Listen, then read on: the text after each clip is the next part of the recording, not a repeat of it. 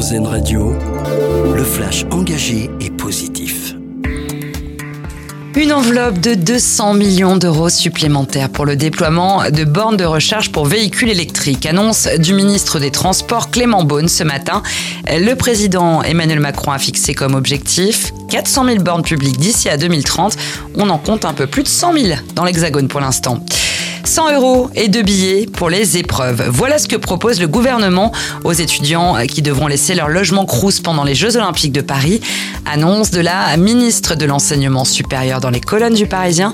Plus de 2000 étudiants vont devoir être relogés car certaines résidences étudiantes seront réquisitionnées pour les pompiers, les soignants et les forces de l'ordre c'est le No Twitter Day. Un collectif appelle à ne pas utiliser le réseau social en ce 27 octobre pour marquer le premier anniversaire de la prise de contrôle d'Elon Musk, qu'il a depuis rebaptisé X.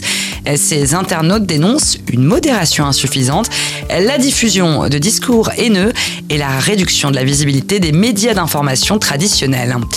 On célèbre le piment d'Espelette ce week-end dans le Pays Basque. Le fruit emblématique de la région est en pleine période de récolte. La saison s'annonce fructueuse malgré un épisode de grêle en juin dernier qui a touché une soixantaine d'exploitations. La fête du piment qui se tient pendant deux jours devrait offrir une véritable vitrine à la profession. 30 000 personnes y sont attendues. On termine avec notre dossier solution. Il est à lire sur la dépêche.fr deux jeunes entrepreneurs commercialisent une lessive écologique créée à partir de cendres.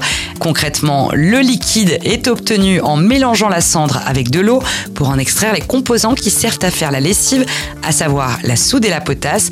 Ce sont ces agents détergents qui permettent de nettoyer les vêtements.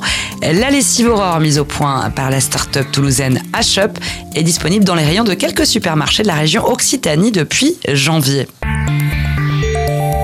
C'était le flash engagé et positif, une exclusivité RZN Radio.